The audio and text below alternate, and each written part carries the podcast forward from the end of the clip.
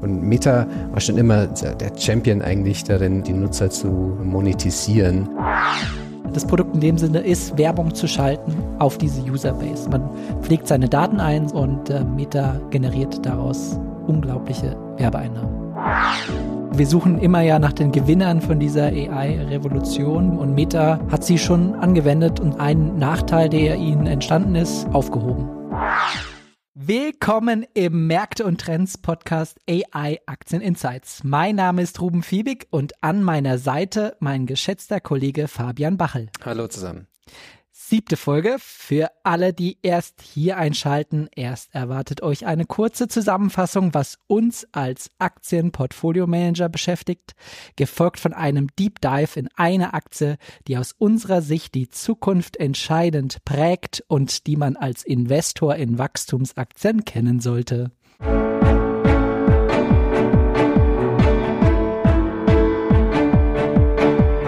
Märkte und Trends Aktieninsights Erfolgreich investieren und verstehen, was die Kapitalmärkte bewegt. Ein Podcast der MEAG mit Ruben Fiebig und Fabian Bachel.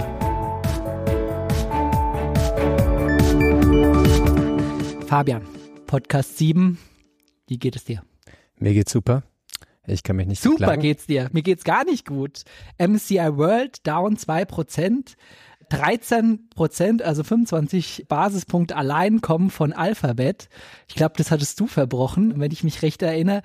Sag mal, was ist denn los mit dieser Earnings Season? Also ich sehe gute Zahlen, auf den ersten Blick zumindest, aber der Markt kommt einfach nicht in Fahrt. Sind die Zahlen so schlecht oder habe ich irgendwas übersehen? Nee, also die Berichtssaison läuft eigentlich ziemlich gut. Rein fundamental gesehen äh, ist es so, dass zum Beispiel jetzt, äh, wenn man sich den S&P 500 anschaut, ungefähr drei Viertel der Unternehmen die Erwartungen auch geschlagen haben bis dato. Wenn man speziell zum Beispiel die Magnificent Seven anschaut, zu den Alphabet auch gehört, äh, muss man das alles ein bisschen ins Verhältnis setzen. Die haben sehr, sehr gute Performance hingelegt in den letzten Monaten. Alphabet speziell war dann auch noch die beste Aktie von den Magnificent Seven in den letzten drei Monaten vor, bevor sie berichtet haben. Und das reflektiert so ein bisschen, dass die Erwartungen halt sehr, sehr hoch waren eben und das trotz ähm, soliden Ergebnissen. Microsoft ist ja auch so ein Beispiel, die wirklich sehr, sehr starke Zahlen berichtet haben. Die Aktie konnte sich noch ganz gut halten, aber ist auch nicht nach oben irgendwie ausgebrochen. Also Erwartungen sind sehr hoch gelaufen in den letzten Monaten und dementsprechend dann auch, sag ich mal, kann man die Investoren recht leicht enttäuschen. Mhm. Bei Alphabet speziell war es dann, waren es eigentlich zwei Themen. Einerseits das Wachstum in der Cloud, in diesem Quartal eben nicht ganz so war wie erwartet. Und das andere war auf Basis, die Marge war ein bisschen schwächer als erwartet. Das sind eigentlich zwei Themen, die Investoren da herausgestellt haben. Wenn man ein bisschen mehr in die Details reinschaut, insbesondere bei der Cloud, sieht man auch, dass sie eigentlich zwar in dem, in diesem Quartal ein bisschen schwächeres Wachstum hatten, aber der Backlog, also das, was die Firmen schon für Cloud-Dienstleistungen vor, voraus bezahlen, ist eigentlich so stark gewachsen wie noch nie in einem Q3. Also gibt's immer hier und da, kann man sich das Ergebnis so anschauen, wie es einem passt. Wie gesagt, gab gute und schlechte Teile bei den großen Technologiefirmen. Rein fundamental war es aber wirklich, eigentlich waren es insgesamt wirklich starke Zahlen. Genau, also zwei Schritte, Schritte zurück. Es ist nicht so schlich, schle äh, schlecht, wie es scheint, was die Kursperformance sagt. Da spielt einfach viel mehr rein als der, die, die eine Zahl, die Earnings, die an dem Tag kommen, also der Ertrag pro Aktie oder das operative Ergebnis, Umsatzwachstum. Da muss man schon tiefer stehen. Gibt es irgendwas, was dich überrascht hat, wirklich, was von den fundamentalen Trends irgendwie ja in eine andere Richtung geht? In Bezug auf Alphabet oder in Bezug auf äh, grundsätzlich die großen Technologiewerte? Genau, einfach auf, in, in, aufgrund ja der der die Earnings, die man insgesamt schon gesehen hat. Bei mir war es zum Beispiel eine Bestätigung eigentlich von dem, wie wir in die Earnings Season reingegangen sind. Nehmen wir eine MS, war ja unser Top-Pick sozusagen in die Zahlen rein und da hat man schon gesehen, die Geschäftsmodelle im Luxury-Bereich unterscheiden sich deutlich. Eines langlebiger auf mhm angelegt, wie eben bei einer MS, klar zu einem Preis, aber deutlich stabiler. Das hat man in den Zahlen gesehen und auch hier, ja, die Investorenreaktion positiv, aber vielleicht verhalten, insbesondere wenn man sieht, wie stark einfach, wie negativ die Reaktion auf etwas schlechtere Zahlen in dem Bereich waren, wie bei einer LVMH oder einer Kering, mhm. die in dem Bereich wirklich enttäuscht haben. Also für mich war das so, okay, der fundamentale Trend im Bereich Luxury ist eigentlich wie erwartet, wurde von den Zahlen bestätigt. Wie sieht's da im Tech-Bereich aus deiner Seite aus? Also da waren die Zahlen eigentlich insgesamt wirklich sehr gut. Ne? Also Microsoft hatte ich kurz erwähnt, wirklich ein Beat, also die Erwartungen geschlagen in eigentlich allen Geschäftsbereichen. Auch das Cloud-Wachstum war sehr stark.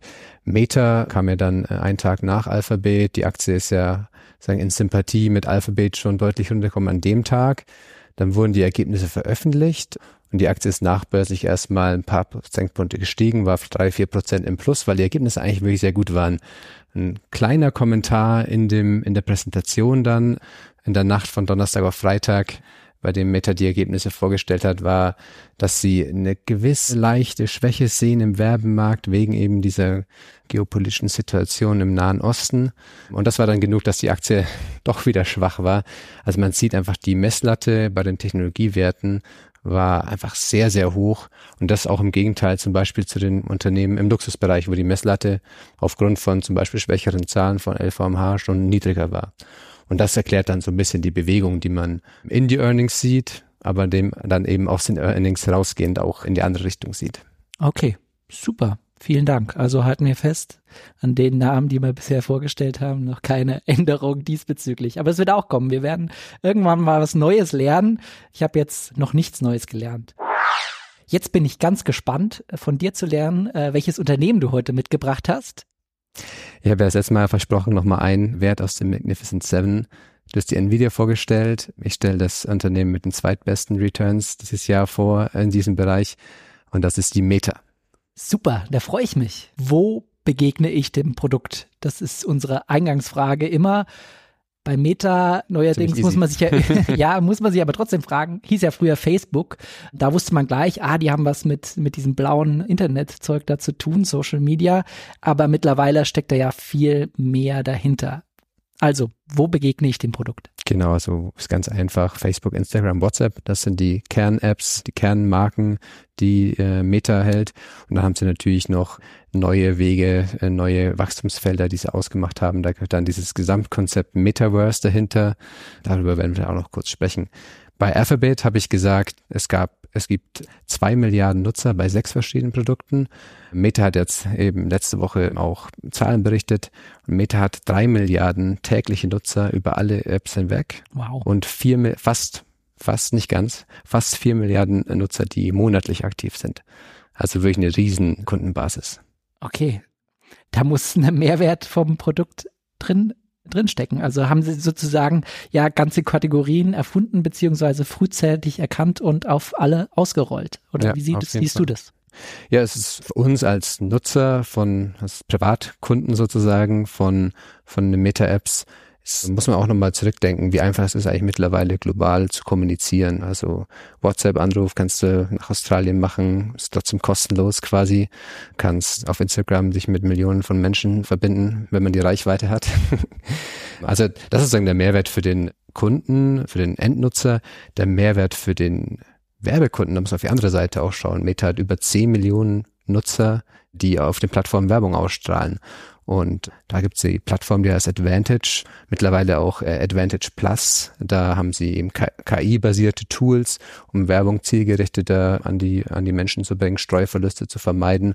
Werbung teilweise auch zu anzupassen auf die Präferenzen von dem einzelnen Nutzer. Also da bieten sie wirklich einen, einen großen Mehrwert für die Werbekunden.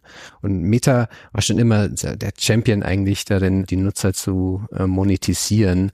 Was wirklich eigentlich unglaublich, äh, wenn man die Zahl noch nie gehört hat, wie viel Meta mit unser einem im Durchschnitt verdient.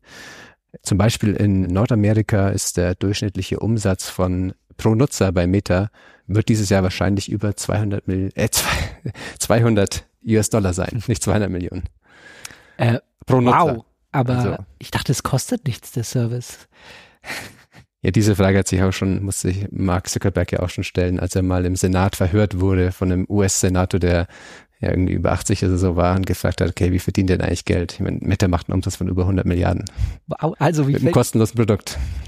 Also den, den Kunden direkt zielgerichtet sozusagen anzusteuern. Das Produkt in dem Sinne ist, Werbung zu schalten auf diese Userbase. Man pflegt seine Daten ein, sein, seine Kontaktinfos und äh, Meta generiert daraus unglaubliche Werbeeinnahmen.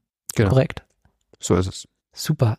Wo kommt denn das Wachstum und die Innovation her? Also, wie gesagt, Facebook wurde ja schon oft dem Tode nahe gesehen. ähm, das Produkt gibt's ja auch schon ganz schön lang, aber es kommen ja neue Apps eigentlich immer dazu und manche werden wiederbelebt. Ich glaube, Instagram hatte mal eine kurze Schwächephase, aber jetzt auch wieder mit, mit mehr Momentum und auch neue Kategorien. Reels ist neu, sozusagen auch von der Monetarisierungsseite.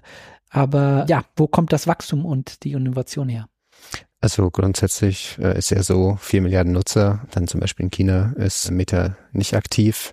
Das heißt, so wirklich viele neue Nutzer können sich nicht generieren und auch die Anzahl der Nutzer ist relativ konstant, zumindest in den Geografien, wo man wirklich viel Geld verdienen kann mit den Nutzern. Das ist vor allem Nordamerika und dann zweite Stelle Europa und dann vielleicht noch ein bisschen so das entwickelte, die entwickelten Länder in Asien, also Japan, Korea. Das Wachstum entsteht letztendlich durch Umsatzwachstum pro Nutzer, also mhm. dass jeder Nutzer letztendlich nochmal besser monetisiert wird und normalerweise schauen wir ja immer in die Zukunft als Aktienportfolio Manager. Das ist auch das, was die Aktie treibt diese Folge müssen wir mal ein bisschen auch in das letzte Jahr zurückblicken, um zu verstehen, wo das Wachstum herkommt.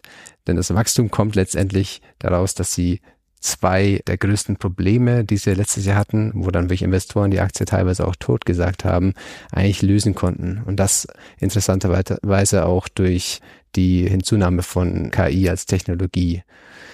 Das erste Problem, das hast du auch kurz angesprochen, ist letztendlich ja TikTok ähm, gewesen. Also das klassische Instagram-Format über Bilder ist einfach mittlerweile nicht mehr beliebt bei den Nutzern.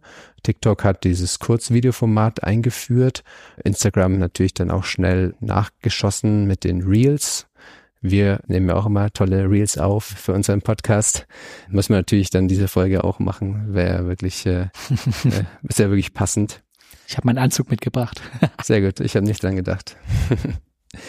Nee, auf jeden Fall, TikTok war das Problem und letztendlich so, dass die Leute einfach weniger Zeit auf Instagram verbracht haben, weil dieser TikTok-Algorithmus immer die richtigen Videos vorzuschlagen besser funktioniert hat als, als der von Meta. Das Problem konnten sie lösen ich komme gleich noch drauf, wie. Das zweite Problem war das Thema mit der Werbung. Da gab es eben bei Apple eine große Umstellung. Vielleicht einige Zuhörer können sich noch an, an letztes Jahr erinnern, oder wenn sie, wenn man heute eine App installiert, dann wird man ja gefragt, ob man sozusagen App-Tracking erlauben möchte oder nicht. Und standardmäßig ist es so, dass es nicht erlaubt ist. Das heißt, man muss explizit seine Genehmigung geben, so dass bestimmte Apps wie die von Meta auch die Aktivität nachvollziehen können, die man in Apps wie zum Beispiel Amazon oder Zalando dass man das auch weiß. Es hat auch früher oft dazu geführt, kann ich mich noch erinnern, dass man da in diesen Werbebannern von Meta teilweise auch Produkte vorgeschlagen bekommt hatte, die man schon gekauft hat. Mhm. Aber letztendlich weiß, wusste Meta über diese, über diesen Mechanismus, dass du zumindest das Produkt mal im Warenkorb hattest und wenn das so wäre, wäre das immer noch sehr effizient, diese Werbung zu schalten. Klar gibt es einen Steuerverlust, dadurch, dass man das Produkt einfach schon hat. Aber wenn man es noch nicht hat, dann sieht man es eben nochmal, klickt drauf und dann muss man eben dementsprechend auch noch einen Teil an Meter zahlen dafür, dass halt der Traffic auf die Seite gekommen ist. Also gingen Datenpunkte verloren über die Nutzer. Die Werbung war sozusagen weniger wert, weil einfach, ja, sie nicht so spezifisch war.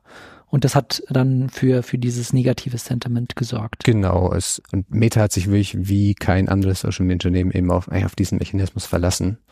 Und es ist nicht nur das Sentiment, sondern es hat sich dann wirklich auch in den Zahlen niedergeschlagen. Mhm. Also viele Leute schauen ja diesen Technologie-Sell-Off aus dem letzten Jahr an und sagen, okay, ja, Zinsen sind gestiegen, Technologiewerte sind irgendwie weniger wert. Das stimmt für viele Unternehmen.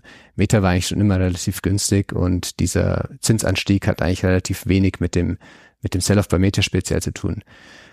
Hat letztendlich dazu geführt, dass sie letztes Jahr kein Umsatzwachstum, also im Verhältnis von 21 zu 22 haben Meta kein Umsatzwachstum verbucht, sogar minus ein Prozent. In der gleichen Zeit hat man weiter Geld ausgegeben, als gäbe es kein Morgen, hat investiert ins Metaverse, mhm. ähm, als wäre das die einzige Chance, irgendwie aus der Misere rauszukommen. Und wie gesagt, also kein Umsatzwachstum, Die EPS sind dann eingebrochen, also die Gewinn pro Aktie von acht, in Höhe von 38 Prozent. Der Free Cashflow hat sich in dem Jahr halbiert. Oh und dementsprechend auch die Kursperformance.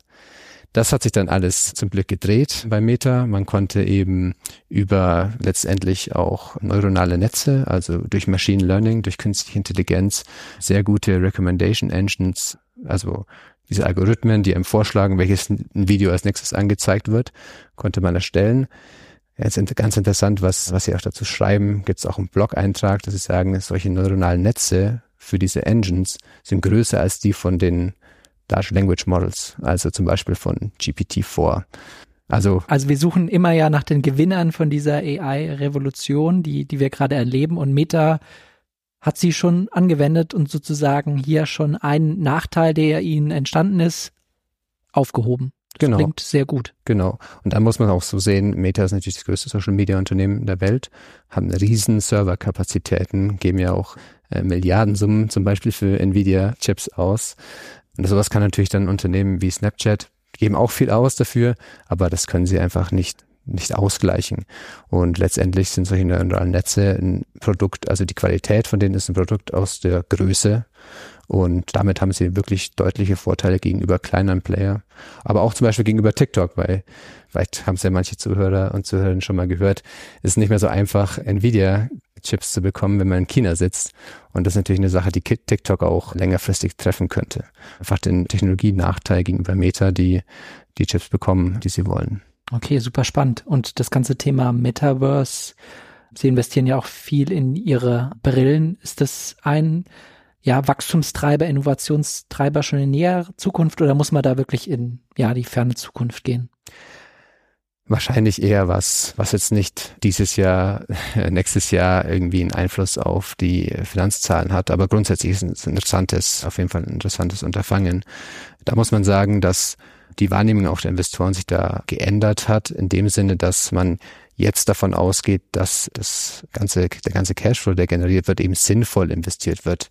Ähm, und das war früher so, das Kerngeschäft von Meta ist wirklich dahingeschmolzen. Wie gesagt, kein Umsatzwachstum wir schmeißen mal das ganze Geld ins Metaverse und hoffen, dass das es wird. Mhm. Das ist für einen Investor einfach eigentlich nicht wirklich äh, investierbar gewesen. Dementsprechend ist die Aktie ja auch komplett abgestraft worden, hatte einen einstelligen, einstelligen Multiple zu einem gewissen Zeitpunkt. Jetzt halt kommt eigentlich zumindest Mark Zuckerberg wieder genug Vertrauen von den Investoren ab, dass er mit dem Cashflow, der generiert wird, das Richtige macht. Dazu gehört auch das Metaverse, aber eben in einem disziplinierten Art und Weise. Okay, super. Welche Risiken siehst du denn generell? Also so ein bisschen auch wie dieser Case bei Alphabet. Man hat ein sehr gut funktionierendes Kerngeschäft, was eine hohe Penetration hat, aber was man durchaus weiter ausbauen kann, aber es wird auch womöglich angegriffen oder mhm. ja. Welche Risiken sind denn zu nennen? Ich muss noch mal ganz kurz in die letzte Kategorie zurückspringen, weil das waren so die Themen, wo wir gesagt haben, okay, sie normalisieren eigentlich ihren Wachstumspfad wieder über die Probleme hinweg. Mhm. Das ist jetzt guter Rückenwind für dieses Jahr und für nächstes Jahr vielleicht auch noch, dass man wirklich den Umsatz pro Nutzer wieder dahin bekommt, wo er eigentlich mal war erstmal. Ähm, es gibt aber auch noch Wachstumstreiber darüber hinaus. Das eine ist das Thema Click-to-Message. Das ist wenn man über Instagram zum Beispiel Werbung bekommt von einem kleinen Unternehmen, von einem kleinen Geschäft oder so in der, in der Nähe, dass man dann gleich sich über die Plattform, die Meta hat, also WhatsApp zum Beispiel, aber auch Messenger mit den Unternehmen verbinden kann. Da spielt natürlich das Thema generative KI auch eine Rolle. Facebook, äh, Meta hat ja auch mit Lama 2 wirklich ein großes und sehr gut funktionierendes Grundlagenmodell, also ein Chatbot letztendlich, den man damit verwenden kann. Und das Thema WhatsApp für Business ist auch noch ein großer Wachstumstreiber. WhatsApp ist ja eigentlich ein also es ist für mich zum Beispiel auch die App, die ich am allermeisten nutze mhm. für die Meta, von, von den Meta-Apps. Aber es wird eigentlich gar nicht monetisiert. Also Meta macht ja mehr als 100 Milliarden Umsatz im Jahr. Man schätzt, dass WhatsApp, das weiß man nicht genau, weil es ist nicht veröffentlichen, aber man schätzt, dass so ein bis zwei Milliarden nur durch WhatsApp sind, vor allem in Südamerika, wo man WhatsApp wirklich als Kommunikationstool von kleinen, von kleinen Geschäften äh, verwendet wird. Und das ist natürlich auch eine Sache, die man ausrollen kann, irgendwie globaler. Und das ist noch ein Wachstumstreiber. Und dann das Thema, was man nicht ver vergessen darf, was wir im Juli viel diskutiert haben, ist das Thema Threads. Mhm. Also die Twitter-X der Twitter-X-Wettbewerber, der sehr, sehr guten Start hingelegt hat, noch viel mehr Nutzer innerhalb der ersten Woche als ChatGPT hatte, jetzt so ein bisschen abgetaucht ist, aber grundsätzlich muss man sagen, dass man Mark Zuckerberg und dem Team dort ja schon viel Credit geben muss, dass sie grundsätzlich wissen, wie man ein gutes Social Media Geschäft aufbaut, wie man damit auch viel Geld verdient, was jetzt bei X oder bei Twitter auch in der Vergangenheit nie der Fall war. Von daher ist es eigentlich auch nochmal so ein zusätzliches Potenzial, was momentan eigentlich keiner irgendwie großartig sich anschaut. Was sich auch in den Zahlen jetzt nicht widerspiegeln wird, aber grundsätzlich einfach nochmal ein bisschen Potenzial für die Zukunft. Okay, also Kerngeschäft wird verbessert durch AI, durch weitere Möglichkeiten, das zu monetarisieren. Und es gibt viele Optionen, nenne ich sie mal, vom Metaverse angefangen zu der Monetarisierung von WhatsApp und neueren, ja, technischen Produkten, wie eben dem äh, Oculus-Produkt. Perfekt zusammengefasst. Super. Dann wären wir bei den Risiken. Fabian, welche Risiken siehst du? Genau, du hast ja auch schon gesagt. Das ist ähnlich wie bei Alphabet. Das ist natürlich, das, der Umsatz basiert rein auf Werbung letztendlich. Vielleicht ein paar hundert Millionen, die abseits von, der, von Werbeeinnahmen sind. Also nochmal stärker ausgeprägt sogar als bei Alphabet. Und das ist natürlich grundsätzlich sehr konjunkturabhängig. Ist auch noch so bei Meta speziell, dass ungefähr 70 Prozent, sagt man, wirklich performancebasierte Werbeeinnahmen sind. Das heißt, du musst auch wirklich das Produkt kaufen und davon bekommt dann Meta einen gewissen Anteil. Und dadurch muss natürlich grundsätzlich der Konsument da in, in globalen Märkten, wo Meta ist, auch gut durchhalten, weiterhin gut konsumieren. Also zyklisches, risikoreiche, risikoreicheres Geschäft in dem Sinne. Mhm.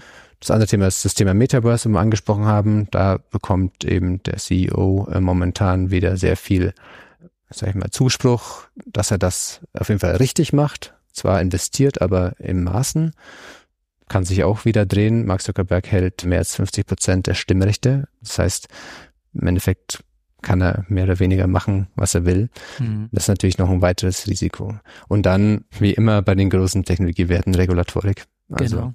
Da sind sie auch ganz schön unter Feuer. Ich glaube, in Kalifornien die jüngste Klage, was eben, ja, Social Media sind kontrovers, mhm. eben gerade bei Jugendlichen. Ähm, das Thema haben wir schon länger. Bisher äh, konnten sie sich da ganz gut rauswinden aus der Verantwortung. Aber es ist auch eine der Gründe, warum die Aktie gerade bei ja, nachhaltig orientierten Investoren mhm. hier meistens gemieden wird, weil sie angefangen vom Cambridge Analytica Skandal hier wirklich negative Presse haben. Aber zuletzt, ja, was, was ruhiger von der Seite vielleicht ein Positivum. Dann wären wir bei Punkt 5, der Bewertung. Die sieht auf den ersten Blick ja eigentlich ganz attraktiv aus für das Wachstum, was sie in Vergangenheit gezeigt haben, für die Trends, die du aufgezählt hast. Nicht allzu teurer im Vergleich zum Gesamtmarkt. Genau, also Meta ist günstig, ist aber schon eine ganze Weile lang günstig. Vom IPO 2012 war der ja da waren sie natürlich noch im ganz anderen Wachstumsumfeld fürs Unternehmen. Das sind die Nutzer letztendlich auch noch stark gewachsen. Jetzt ist mittlerweile die Aktie schon ziemlich lang so in dieser Spanne, eine 15 Mal KGV. Das ist deutlicher, deutlich günstiger als der Gesamtmarkt. Ich würde mir jetzt wahrscheinlich nicht äh, viel Hoffnung machen, dass das nochmal ordentlich nach oben geht. Viele Investoren gehen eigentlich mittlerweile davon aus, dass sie im nächsten Jahr auch der Gewinn pro Aktie ungefähr bei 20 20 US-Dollar sein wird. Wenn man schaut, heute sind wir beim Kurs von unter 300, das sind wir jetzt sogar bei einem KGV von unter 15.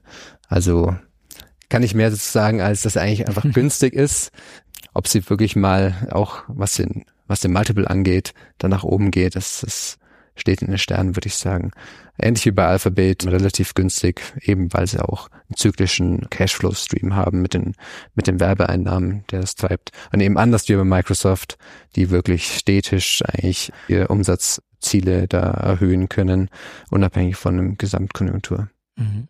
Also die Ähnlichkeit, also mit dieser großen Werbemarktabhängigkeit zu Alphabet ist wirklich, ja, offen liegend. Wenn du dich zwischen den zwei Aktien entscheiden müsstest, du hättest nur zwei Aktien, die du, in die du investieren könntest und auch müsstest, welche würdest du präferieren? Das ist echt eine gute Frage. Bei Google ist es so, dass sie ja auch von KI in gewisser Weise profitieren. Das Risiko ist da höher, weil manche sagen, okay, wie schaut denn die Suchmaschinen der Zukunft aus? Sie könnten durch eine ähnliche Phase gehen wie Meta, wo vielleicht die Monetisierung von ihrem Produkt schwierig werden könnte. Aber sie haben natürlich das Potenzial mit der Google Cloud Plattform, wo man extern Cloud-Dienstleistungen anbietet. Das macht Meta nicht. Sie haben zwar riesen Serverkapazitäten, aber sie vermieten die letztendlich nicht an irgendwelche Endkunden. Und sag mal, das Potenzial ist bei Alphabet interessanter. Und da muss man selbst abwägen, welche Risiken man da sieht, welche Risiken größer sind, wo das Potenzial größer ist und sich dann selbst entscheiden. Okay, ich sehe schon, du tendierst ein bisschen zu, zu Alphabet. Ich würde ja ein bisschen zu Meta tendieren. Was du mir da dargelegt hast, wirkt auch so ein bisschen wie der Böse in dem ganzen Spiel. Einfach, ja, ist eine, ein kontroverses Geschäft, aber beide sicherlich Gewinner, weil sie einfach dem Konsumenten der Zukunft bedienen, der sich, ja, mit seinen Freunden verbinden will und äh, man hat hier ein praktisches Geschäftsmodell gefunden, wie man daran sehr viel Geld verdient. Wie bewertet eigentlich ChatGBT das Geschäftsmodell? Also ich habe Bart gefragt, und zwar, was du auch schon angesprochen hast mit der Bewertung, ob letztendlich äh, Meta eine Bewertung verdient, die über dem gesamten Markt ist. Und wie das halt so ist, wahrscheinlich, was man im Internet findet, sind beide Positionen. Und dann wurden mir auch beide Positionen dargelegt. Die Argumente für eine höhere Bewertung ist, sind, dass Meta ein führender Anbieter von Social Media Plattformen ist. Das Unternehmen hat eine große Nutzerbasis von über drei Milliarden aktiven Nutzern. Und Meta ist in der Lage, neue Produkte und Dienste zu entwickeln, die sich erfolgreich erwiesen haben. Vielleicht eine gute Prognose für Threads. Mhm. Argumente dagegen ist, Meta steht zunehmend Regulierung gegenüber, das was wir auch gesagt haben.